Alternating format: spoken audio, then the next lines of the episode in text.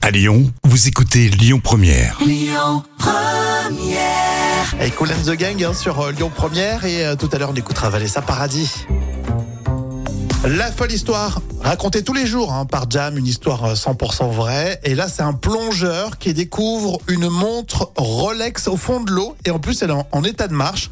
Moi, je découvre plutôt des capsules de bière Heineken, euh, style logo des années 80. Mais... C'est sûr que là, c'est pas la même chose.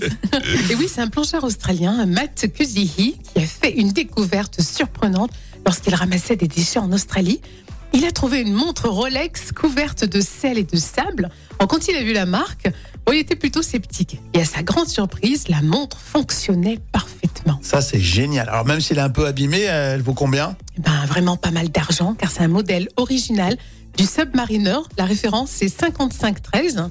Et c'est d'une valeur, attention, estimée entre 15 000 et 20 000 euros. Génial. Alors, c'est pas la première fois que Matt trouve une montre, mais la dernière fois, il a retrouvé son propriétaire grâce à une photo sur Ah Instagram. non, mais ça, les, les gens honnêtes, ils m'énervent. Ah ouais, c'est énervant. Ils cassent, ils, ils cassent l'histoire, ils gâchent l'histoire. Mais C'est ça. Alors que nous, on le ferait jamais. Jamais de la vie. Nous, on se part en courant. Quoique la 15 000 balles, bon, en plus, elle est restée longtemps dans l'eau, donc il y a quasiment euh, peu de chances de trouver la, la, la personne qui, qui l'avait au poignet. Euh, euh, et lui, il a trouvé le poignet, justement. Ah non, ça aurait été macabre, la découverte, là.